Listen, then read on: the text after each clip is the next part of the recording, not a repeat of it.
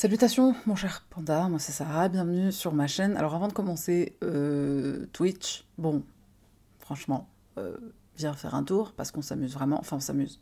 On peut dire qu'on s'amuse, on peut dire qu'on s'amuse, on s'amuse. Donc voilà, juste euh, petite euh, intro que je voulais faire avant de faire mon, mon intro intro de l'affaire. Et voilà, viens sur Twitch et on y va sans plus tarder. Si je te dis fraude, normalement tu vois à peu près de qui je parle. Alors ce sera important pour plus tard dans notre récit, donc je te cite une phrase ou deux. L'expérience traumatique d'une personne, en particulier l'expérience traumatique de l'enfance, aura un impact important sur sa vie future.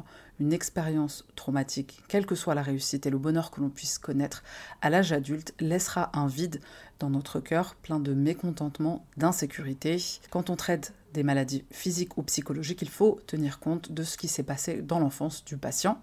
Les maladies qui surviennent dans l'enfance sont les plus graves et les plus difficiles guérir. Donc il est question euh, de l'enfance et d'événements qui auront un impact sur le développement, sur la vie adulte d'une personne. Et Freud dit aussi, le trouble de stress post-traumatique présente de nombreux symptômes, l'un des plus importants étant l'intrusion de la mémoire. C'est-à-dire que la mémoire douloureuse au moment de la blessure persiste. Le stress post-traumatique se manifeste principalement par la pensée ou les rêves du patient apparaissant de manière répétée et involontaire dans des situations ou des contenus liés au traumatisme. Des réactions émotionnelles graves concernant la scène peuvent survenir et même le sentiment que l'événement traumatique semble se reproduire pour de vrai. Fin de citation.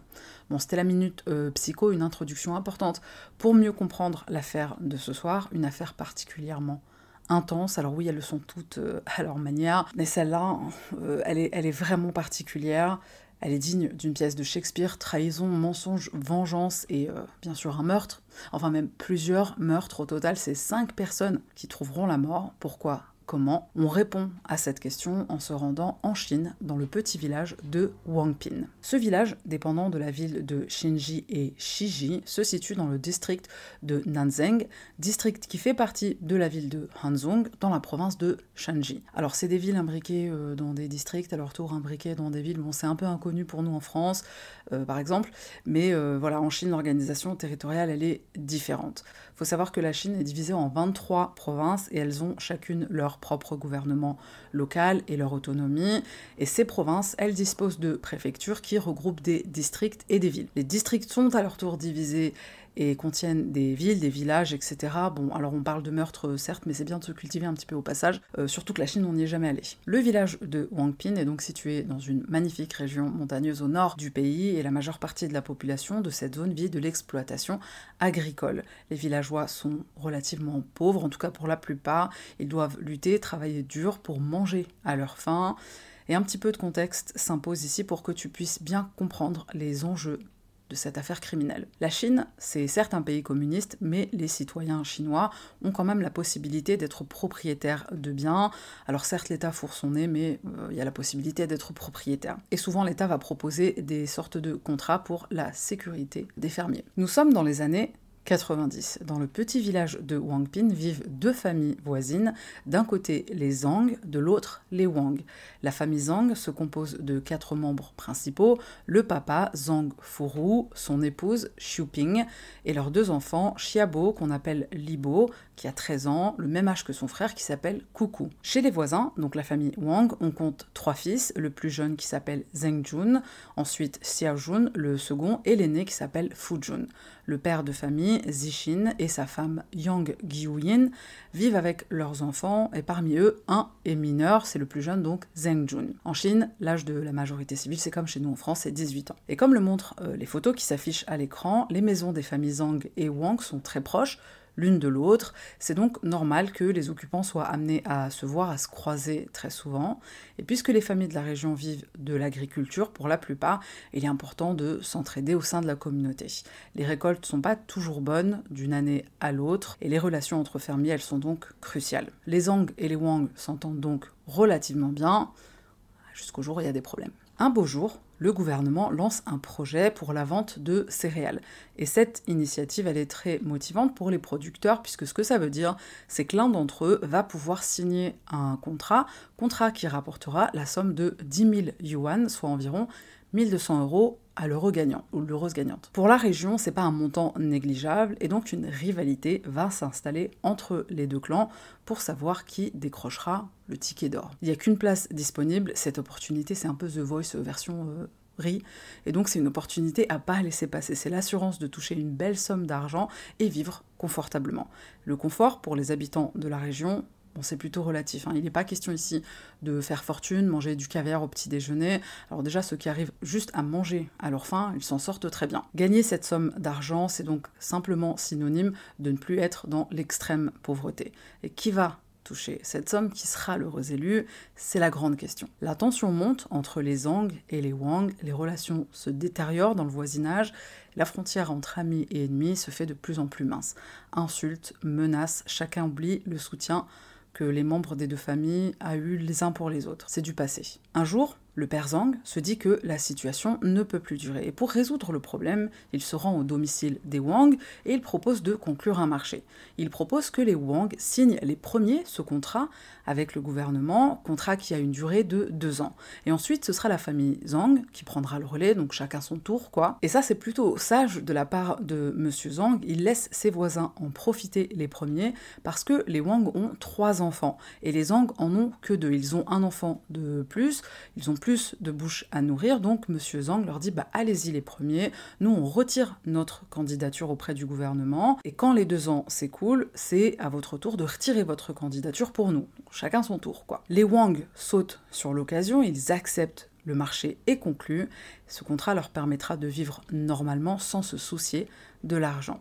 Deux ans s'écoulent, la tension est toujours un peu présente quand même, mais c'est rien en comparaison avec l'atmosphère chaotique qu'ils ont pu connaître avant de passer cet accord. Et là, tu doutes probablement euh, de la suite des événements. Tu vois sûrement le truc venir. Certes, M. Zhang et M. Wang se sont mis d'accord pour ce euh, relais, mais l'appât du gain prend le dessus. Le père Wang va signer en cachette le renouvellement du contrat pour une durée de deux ans. Donc les contrats, c'est deux ans.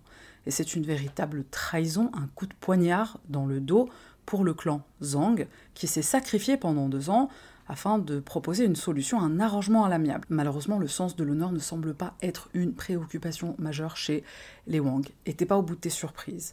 Quand les Zhang découvrent le poteau rose, nar, le feu, le sang, il est en ébullition. C'est normal. Comment ça, ils ont renouvelé le contrat, on s'était mis d'accord, ils confrontent leurs voisins, impatients d'entendre leurs explications, et les Wang répondent dans le plus grand des calmes on n'a pas signé de contrat avec vous. En gros, c'était un accord verbal tu vas faire quoi? Chez la famille Zhang, c'est surtout la mère Xiuping qui a le sang chaud.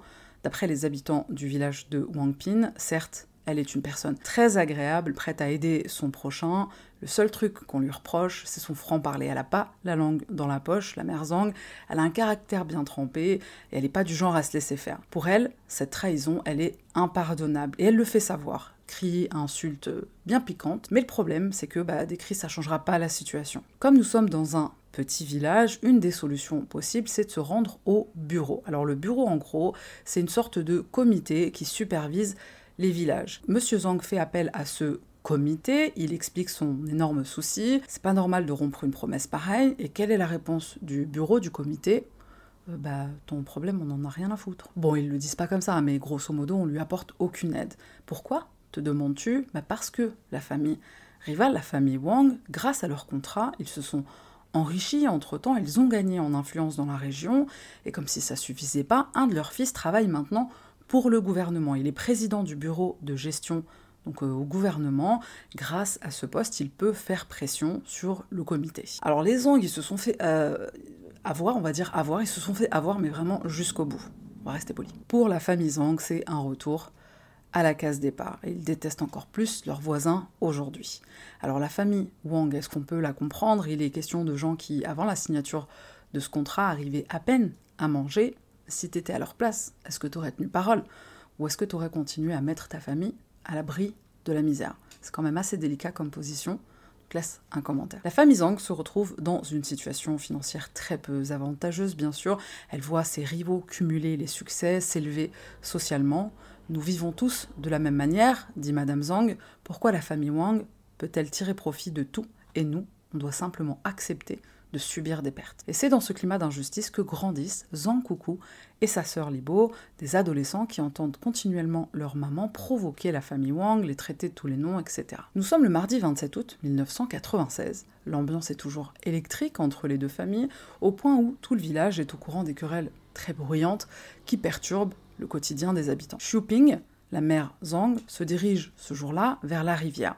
Alors je suppose qu'il s'agit de la rivière Fen si on se réfère à la carte de la province. Ping emmène ses deux enfants, le petit Zhang Coucou et la petite Chiabo ou Libo, et c'est là-bas qu'elle lave son linge. Et pour aller à la rivière, elle doit marcher devant le domicile de la famille Wang. Il n'y a pas d'autre chemin pour aller à la rivière, elle n'a pas le choix. Elle doit traverser par là. Il est environ 19h quand elle passe devant la porte de la famille Wang avec ses deux enfants.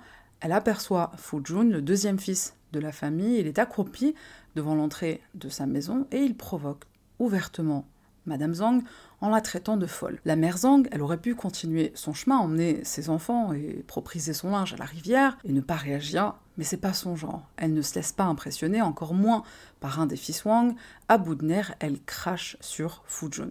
Le crachat atterrit sur la veste. Dans une autre version, c'est la mère Zhang qui crache sur Jun et ensuite il la traite de sale folle. Quoi qu'il en soit, il y a un début d'embrouille, un crachat, un deuxième crachat, cette fois sur le visage de Fujun. Ça en est trop pour lui, surtout qu'il est euh, fils de monsieur et madame Wang, donc c'est pas lui qui est responsable de cette trahison de ses parents, lui il n'en récolte que les fruits. Le jeune homme de 30 ans se redresse, il gifle madame Zhang devant ses enfants et là, ça part en baston. Les enfants défendent leur mère, ils essaient d'intervenir pour la protéger malgré leur jeune âge. Évidemment, une telle scène, tu te doutes bien que ça fait du bruit. Résultat, les deux autres frères Wang et les parents débarquent, ils sortent de leur maison et se jettent sur leur voisine pour la rouer de coups. La petite Libo, la fille de Madame Zhang, elle se précipite à la maison, elle va chercher une barre de fer, elle donne cette arme à sa mère pour qu'elle puisse se défendre.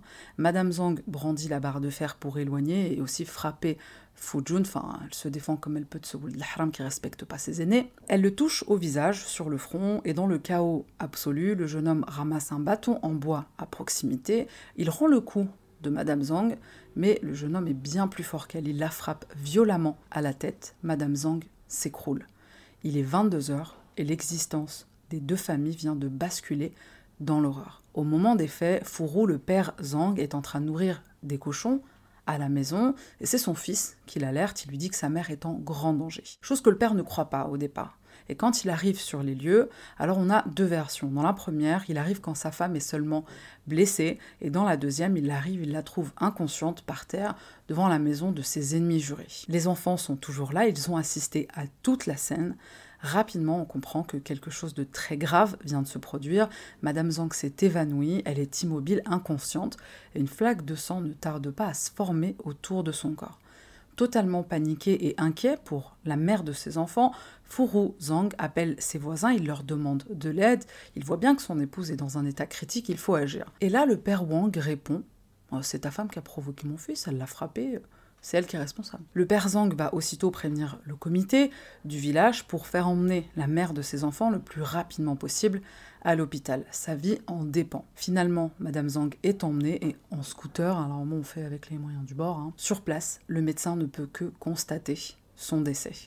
Et avec le recul, il n'est pas surprenant que Xiuping soit morte. La colère et la haine peuvent décupler euh, les capacités physiques d'une personne dans le feu de l'action.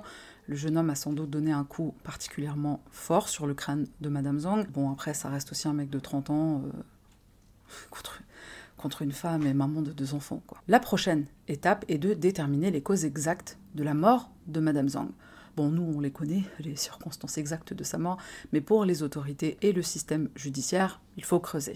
Surtout que les Wang vont une fois de plus jouer de leur talent de menteur pour arriver à leur fin. La police locale procède à une autopsie publique sur la route boueuse du village, en présence de tous les habitants. Alors tu vas sûrement être choqué tout comme je l'ai été, mais euh, les, les enfants de Madame Wang sont présents à l'autopsie. 13 ans, ils voient leur mère charcutée sur la place publique. Un ami d'enfance de Zhang Kuku s'exprimera à ce sujet plus tard et il dira Je me souviens qu'il y avait beaucoup de spectateurs et Zhang Kuku était parmi eux. J'ai eu très peur ce jour-là, je n'ai même pas pu manger pendant plusieurs jours, mais lui, il n'a pas cligné des yeux. Il n'a pas versé une seule larme. Bon, le petit est clairement en état de choc. Hein. déjà qu'assister à une autopsie dans des conditions euh, optimales, entre guillemets, dans un institut euh, médico-légal, enfin un hôpital, etc. Déjà, c'est une épreuve qui n'est pas pour tout le monde. Euh, là, on se demande pourquoi la police n'a pas accordé un minimum de dignité, de discrétion pour le corps de Madame Zhang et aussi pour sa famille. Pour que tu te représentes un petit peu mieux le truc visuellement, on va ouvrir la cage thoracique de Madame Zhang, on va procéder à des examens précis pour déterminer scientifiquement, avec des preuves solides, la raison sa mort. Le médecin légiste va observer son corps, il va prendre note de toute anomalie, des blessures, des bleus, etc. Et pour le cas de Madame Zhang, on va lui raser le crâne, puisqu'elle a une plaie à la tête, on va lui laver la tête, on va l'envelopper dans une serviette humide, et on va faire une incision au niveau de son cuir chevelu. Le légiste va ensuite ouvrir la boîte crânienne et analyser de très près la plaie. Et là où en général on prélève des échantillons, bon le médecin légiste euh, il va se passer d'analyse poussée, il a déjà la réponse à ces enfin, les réponses à ces questions.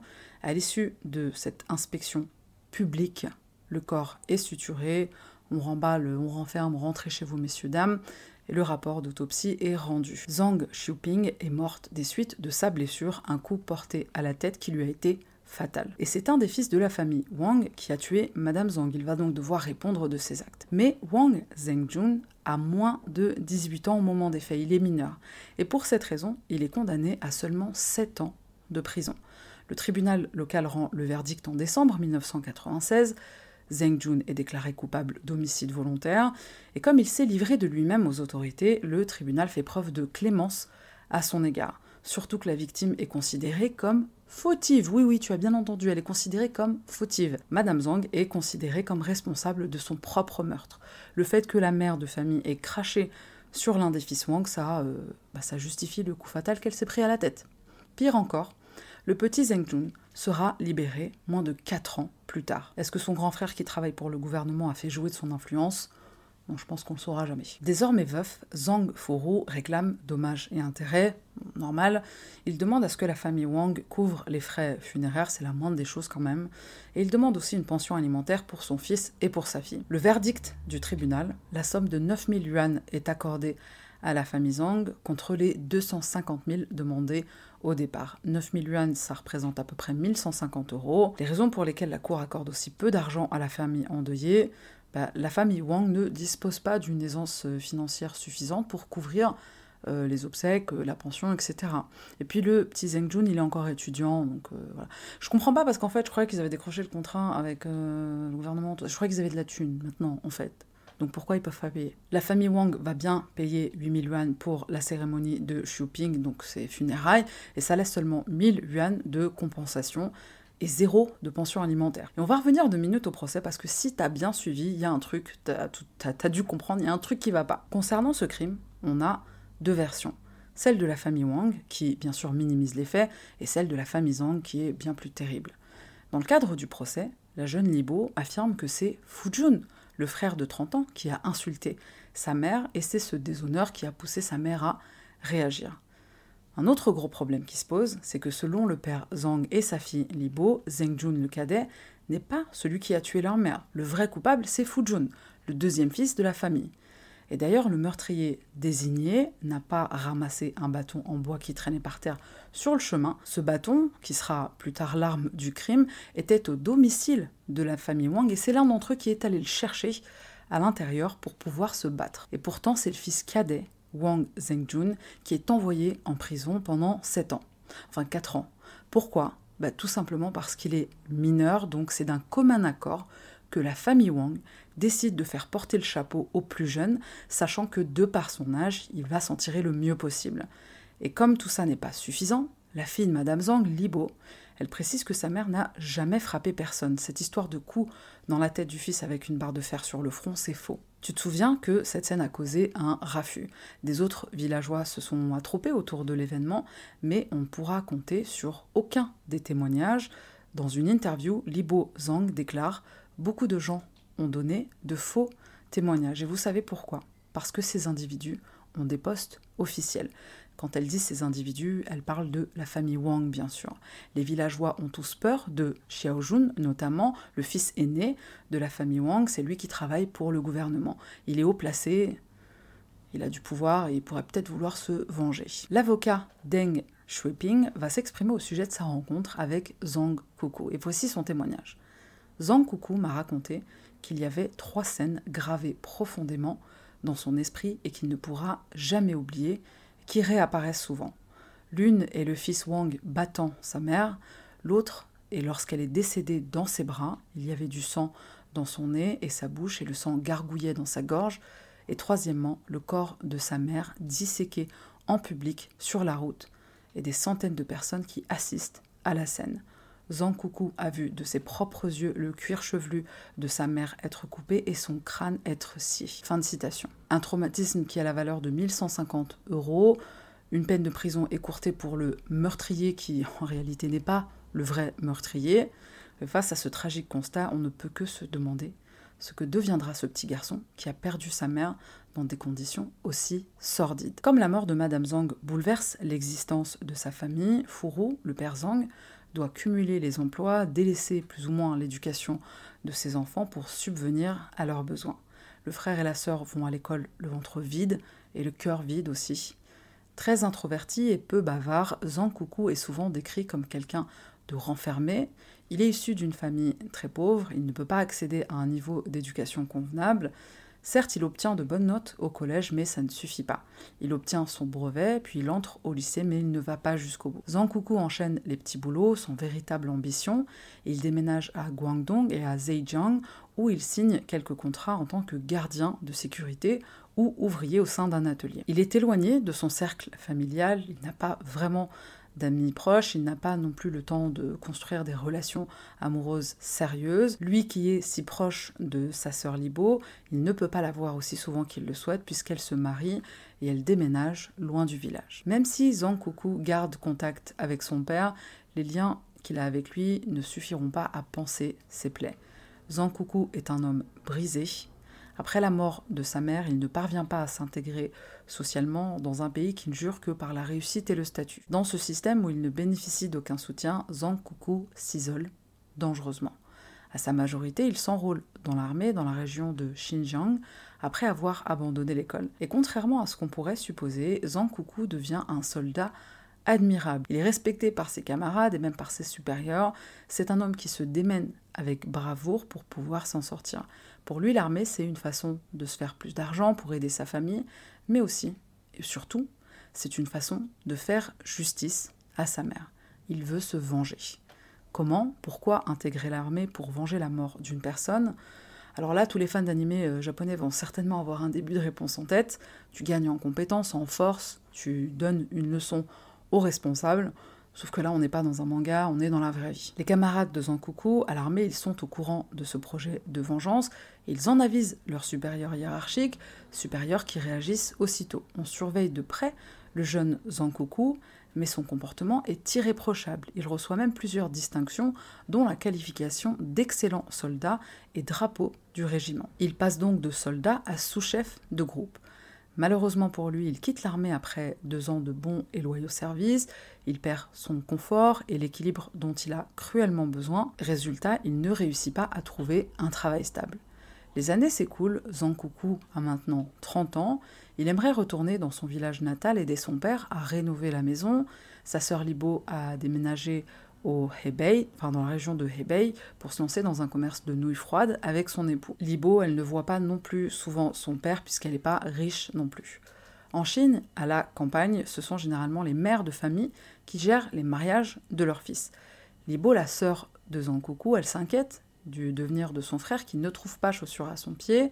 Le père et la sœur espèrent qu'il finira quand même par se marier un jour. Et d'ailleurs, ce projet d'avenir semble plaire à Zankuku.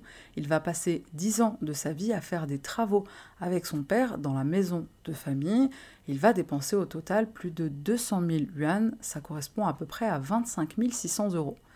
C'est quand même une sacrée rénovation. Différence culturelle oblige, alors je t'explique un petit peu le rapport entre les travaux euh, de la maison et le mariage. En Chine, ce sont les hommes, les maris, qui doivent assurer un beau foyer à leur épouse. Si tu vis dans une petite euh, caravane dans le jardin d'un pote, comme c'était le cas de notre cher Bikini euh, Bottom, c'est plus difficile pour toi. Euh, de proposer une belle maison moderne à ton épouse et donc de trouver une épouse. Bikini Bottom, si tu sais pas de quoi je parle, je te mets un lien en description. En Chine, la symbolique du foyer est très importante, c'est là où la famille se construit, s'agrandit. Une belle maison est synonyme d'un mariage heureux. la toute première relation de Zhang Kuku va durer longtemps, mais le jeune homme est dans une situation financière vraiment bancale. Il se fait rejeter par sa potentielle belle famille malgré l'amour qu'il porte à sa partenaire. Il la quitte et il se retrouve seul une fois encore. Plus tard, Zhang désormais gardien de sécurité dans une usine de Shenzhen, commence une nouvelle existence. Et c'est là qu'il rencontre une jeune femme. La vie semble prendre un meilleur tournant pour lui, mais au moment de s'engager pour de bon, il coupe court à la relation. Il rompt avec la jeune femme et il change même de travail. Et au passage, il perd beaucoup d'argent. En mai 2017, Zhang se lance dans une grande aventure, partir à l'étranger. Il choisit l'Argentine avec pour ambition d'y faire fortune. Ce qui s'annonce comme une belle opportunité va virer au cauchemar. Un soir, Zankuku se met au lit, il loge dans une sorte d'auberge de jeunesse à un dortoir.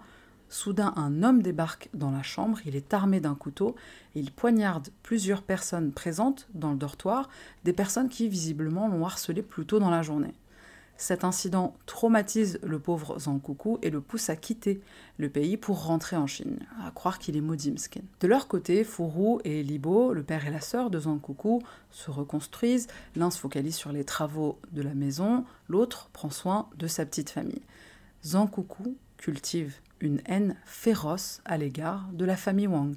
Et là où d'autres auraient eu un parcours de vie chaotique, casier judiciaire, violence, conflits, etc., ce n'est pas le cas de Zankuku. Il a un casier vierge, il est très facile à vivre. Un des voisins du village le décrit ainsi.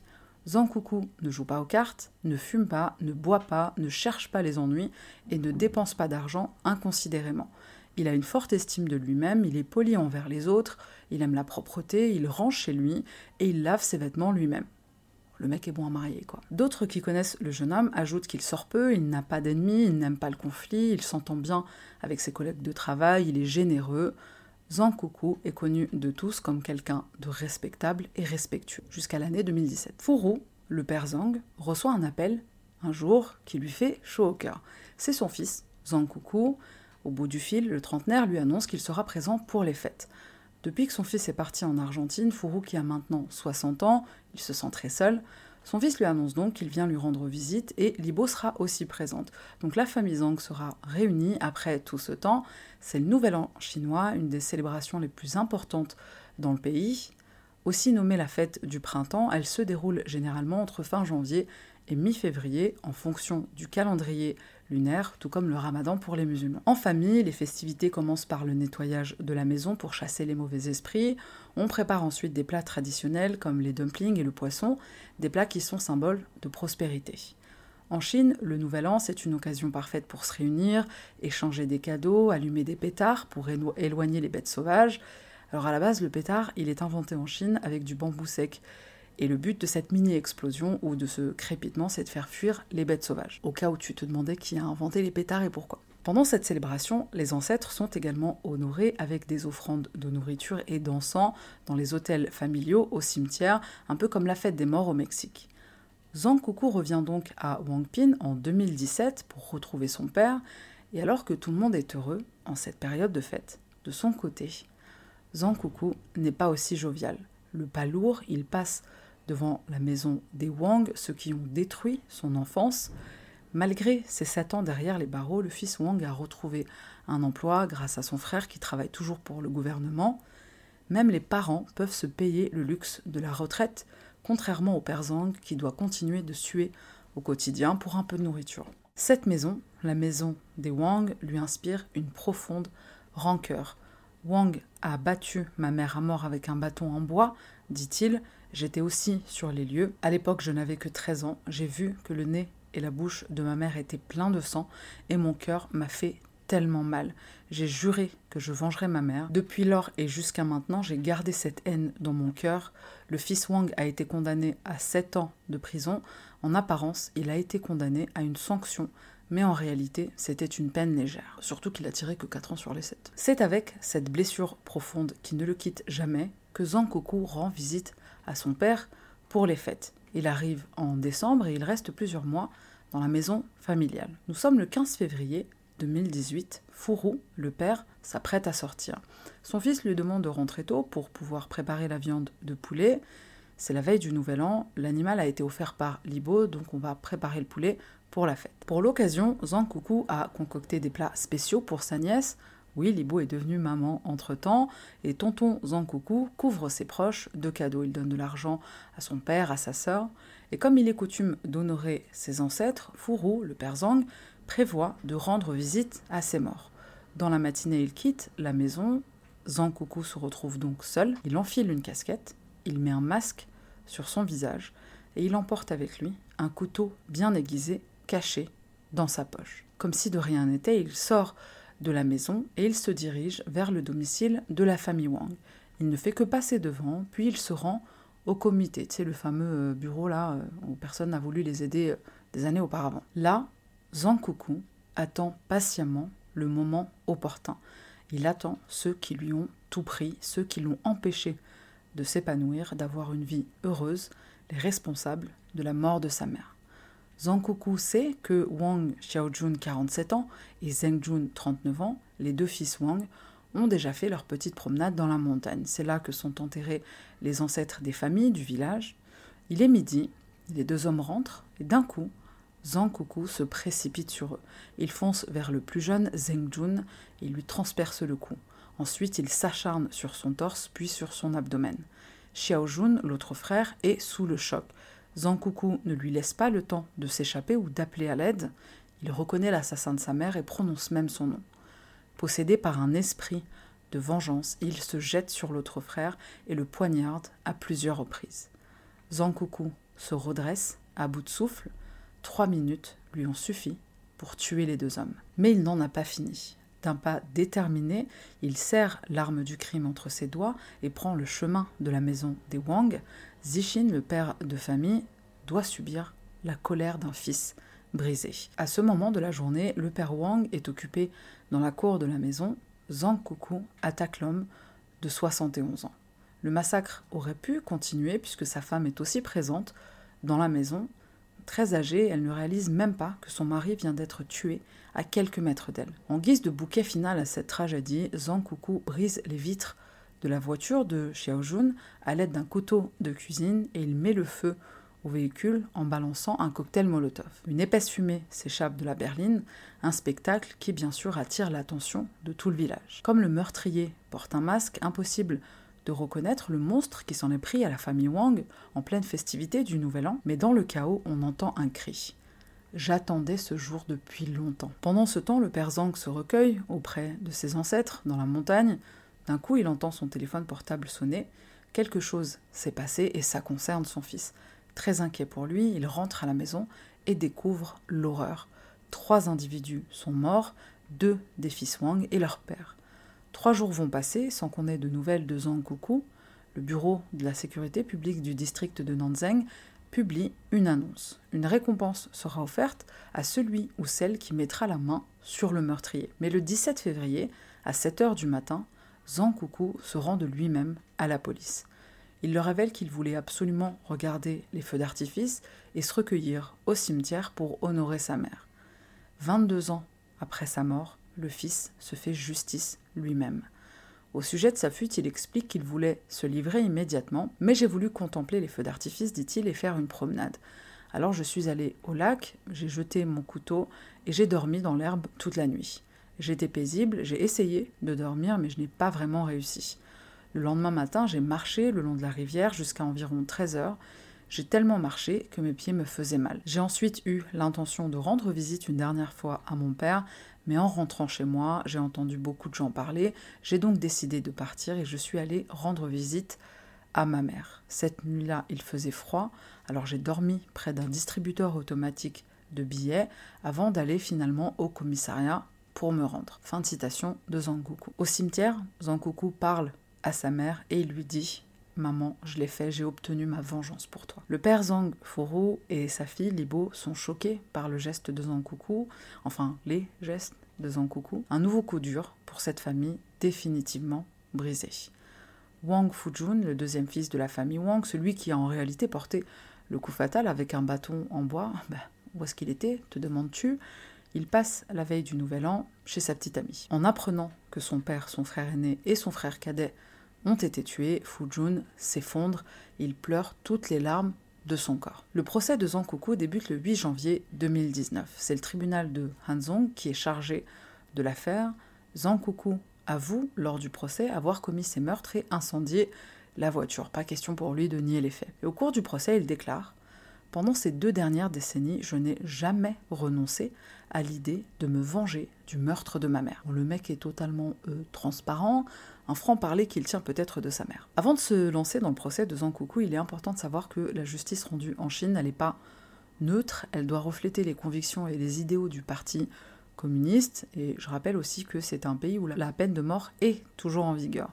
Les crimes passibles de la peine capitale comprennent le meurtre, la trahison, le terrorisme, la corruption, oui, la corruption, ironique, je sais, mais bon, après, en France aussi, hein, c'est une réalité, punissable par la loi, mais il y en a quand même. Si peine capitale, le mode d'exécution est généralement l'injection létale, petite picouse, et c'est fini. Le 23 février 2018, alors que Zhang est en détention provisoire, il rencontre son premier avocat, Yin Qingli. Alors pourquoi un premier avocat? Parce qu'il y a un premier procès à l'issue duquel Zhang est condamné à la peine de mort. Pour le procès en appel, Zhang sera cette fois représenté par maître Deng Shuiping. Et alors là, on est sur du Ali McBeal, The Good Wife Suit, enfin une défense digne des plus grandes séries avocatières. Les médias se déchaînent parce que le plaidoyer de maître Deng est très particulier. Dans son approche, il fait appel à de nombreuses références culturelles, historiques, éléments qu'on va lui reprocher parce que ça manque de substance juridique. La tâche de l'avocat est extrêmement difficile.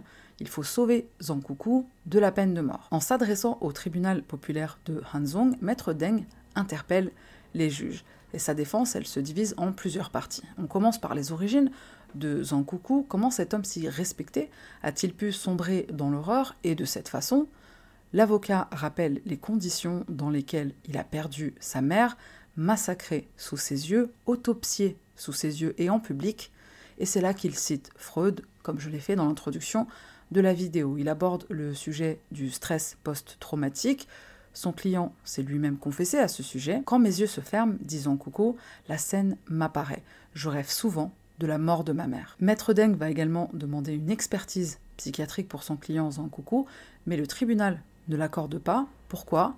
Euh, je ne sais pas, et c'est vraiment dommage, parce qu'une évaluation aurait pu déterminer si Zhang est atteint d'une pathologie mentale quelconque. Surtout que le père Zhang, enfin son père, va emprunter la somme de à peu près 15 000 euros pour faire diagnostiquer son fils. Pendant son procès, Zhang déclare si la famille Wang avait été disposée à nous présenter des excuses, la situation n'aurait pas dégénéré de la sorte. Au cours de sa défense, maître Deng, alors j'ai vraiment un très profond respect pour cet avocat, il n'hésite pas à s'en prendre à l'État directement, ce qui est quand même courageux, voire fou, dans un pays comme la Chine.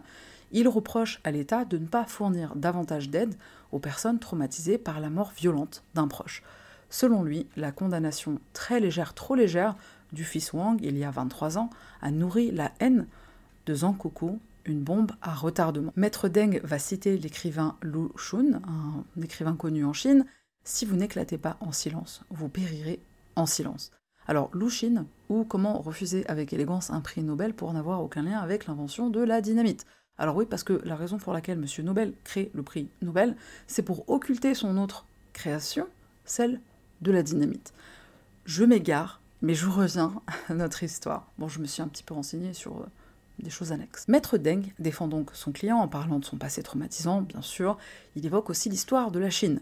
C'est Shen Ziki, un spécialiste du droit de la dynastie Qing, qui disait La justice devrait permettre la vengeance. Si vous assistez à la mort de vos proches, vous serez profondément en colère, et même si vous pouvez tuer vos ennemis, la justice est de votre côté. Quel est le crime? Y a-t-il un crime? Fin de citation. J'aime bien cette citation. Alors attention, euh, Maître Deng, il reconnaît que son client est bien sûr coupable d'homicide volontaire, dégradation de biens, mais le deuxième fils a provoqué ma mère en premier, et le deuxième a battu ma mère, disant coucou, Wang Fujun était le responsable du meurtre avec son bâton. Maître Deng demande à ce que le cas de Zhang soit traité avec indulgence. Son client ne représente pas de danger pour le public, ses cibles ont été abattues que c'est terminé. Puisque Zankuku a tué trois personnes, la peine de mort semble évidente, cette sombre histoire divise. On a deux camps, ceux qui pensent que Zankuku mérite la mort, mérite la peine de mort pour avoir cédé à ses pulsions de vengeance, et l'autre camp, ceux qui croient que ce fils brisé, traumatisé, n'a fait que rétablir justice lui-même. Mais est-ce que massacrer toute une famille, c'est vraiment rétablir l'équilibre? Surtout qu'il n'a même pas tué celui qui a porté le coup fatal. Et en réalité, même si Zhang venge le meurtre de sa mère, quelque part, je me dis qu'il a tué les deux frères et le père. Et donc c'est aussi qu'il vengeait l'injustice, la trahison pour euh, le contrat de céréales. Dis-moi ce que t'en penses et laisse un commentaire. Bon là, euh, la Cour suprême aussi, elle va euh, donner son avis. La blessure infligée par le fils Wang à la mère de Zhang en 96 a été punie par la loi, dira la justice. Cette punition suffit. Selon les juges, la vengeance n'est pas un motif recevable pour expliquer le meurtre sauvage de toute une partie de la famille Wang. Ces assassinats ont été calculés, froids, violents et surtout prémédités. À l'issue du premier procès, Zhang Kuku, je le disais plus tôt, est condamné à la peine de mort. Pour le procureur, l'homme a agi par jalousie. Les Wang ont réussi, pas lui. Célibataire, 35 ans, fragile, c'est une insatisfaction générale de la vie qui l'aura poussé péter un câble. Et c'est là qu'on fait appel, donc euh, disant que Zankoku souffre d'une maladie mentale, et je te rappelle que la demande d'évaluation psychologique, elle est rejetée et sans motif. Les efforts du père Zhang font vraiment mal au cœur, il lutte jusqu'au bout pour sauver son fils. Il y a certaines interviews où on le voit parler de sa précarité financière, ces mots sont vraiment bouleversants. Même si je travaillais jusqu'à ma mort, je ne pourrais jamais sauver mon fils. Concernant le deuxième procès, il se tient le 11 avril 2019, il est entièrement filmé et diffusé en direct. Près de 2,5 millions de téléspectateurs vont assister à sa condamnation. La déclaration finale du tribunal est la suivante. Les intentions et les actions de Zhang étaient extrêmement malveillantes et cruelles car il a planifié l'infraction et tué trois personnes à la veille du Nouvel An, jour traditionnel de réunion familiale pour les Chinois. La Cour populaire va rejeter l'appel de Zhang Kuku. Le verdict soulève une véritable problématique, une vague d'indignation dans tout le pays. Un an à peine après les meurtres, soit le matin du 17 juillet, la cour de Hanzong exécute Zhang Kuku. Une dernière fois, Zhang Kuku voit sa famille et ses dernières paroles seront pour son père. Papa, c'est pas grave. Et il a alors 36 ans. Zhang refuse de prendre les cendres de son fils. C'est sa seule façon d'exprimer son refus, sa colère face à l'exécution de son fils. Et ce sont les amis de Zankuku qui récupéreront ses cendres. Un enterrement aura lieu sans cérémonie sur la même montagne où se trouvent les ancêtres de la famille Zhang. Après l'exécution, le fils survivant de la famille Wang, le tueur d'Haram, exprime sa tristesse. La peine de mort ne fait pas revenir les morts. Il est poète à ses heures perdues, ce connard. Alors oui, euh, désolé, je sais que lui aussi il a perdu euh, des gens, mais bon, c'est eux qui, enfin, c'est eux qui ont commencé, en fait. On peut même pas dire de Fujun que c'est ses parents qui n'ont pas tenu parole, la trahison, etc. Parce que lui aussi s'est mêlé du truc quand il a traité Madame Zhang de folle, euh, les crachats, le bâton, etc. Il est fautif, il a alimenté le truc. Zhang Furu, le père de Zhang Kuku, est maintenant tout seul dans une maison qu'il a refaite à neuf pour marier son fils, maison dans laquelle il refuse même de monter à l'étage maintenant. Zhang Furu rend maintenant visite à son fils à la montagne, au cimetière. Et il n'est pas le seul, il y a plusieurs personnes, qui, des étrangers, qui vont lui rendre hommage à Zankuku. Alors, euh, cette affaire, elle m'a euh, particulièrement bouleversée. Je suis pas quelqu'un qui est pour la vengeance, pour le meurtre, pour évidemment, enfin bon. Mais là, on est clairement dans un cas où tu peux comprendre euh, la, douleur et la souffrance de, de. En fait, pour moi, ça fait partie du type de traumatisme que si tu l'as pas vécu, tu peux pas le comprendre. On a tous à notre façon, des traumatismes, des choses qu'on a vécues qui sont, qui sont graves, qui sont dures, qui sont lourdes, qui sont tout ce que tu veux, et qui nous marquent à jamais. Mais euh, et je suis, je, suis, je suis le genre de personne qui dit qu'on peut se relever de tout, qu'on peut se, enfin, qu'on peut avancer, qu'on peut. Mais là, euh, là c'est pas pareil. S'il fallait choisir un camp, je choisis le camp de la famille Zhang. Surtout que je me suis beaucoup identifiée à, à la mère parce que euh, la mère c'est quelqu'un qui a une grande gueule, enfin qui avait, euh, son âme, qui avait une grande bouche, qui se laissait pas faire. Et c'est marrant parce que quand, quand t'es quelqu'un, et surtout quand t'es une femme, mais quand t'es quelqu'un qui te laisse pas faire, qui dit ce que tu penses, qui est cash, qui est un peu trop honnête, on dirait que c'est un péché, on dirait que c'est pas bien, on dirait que tu fais quelque chose de mal. il n'y a pas de mal à se défendre. En fait, il n'y a pas de mal à, à, dire les choses qu'on pense et, euh, et, à se défendre. Surtout quand tu as été trahi par des voisins euh, avec qui tu as passé euh, des années de cohabitation, de co-travaillage. Enfin, ils sur. Bon, je suis énervée. Je suis hyper énervée. Cette histoire, elle m'a franchement fait bouillir le sang. Et je pense que je vais m'arrêter là, sinon je vais dire des choses. voilà, mais je m'arrête là. Il y a Devdas qui est en train d'essayer d'ouvrir mon armoire, je sais pas pourquoi, euh, parce qu'il n'y a rien pour lui dedans. Mais bon, euh, laisse un commentaire. Merci d'avoir regardé jusqu'à la fin. Euh, elle, est là, le truc, elle est là. L'affaire, elle, elle, elle est restée là. Bon, on se retrouve la semaine prochaine pour une nouvelle affaire. Bye.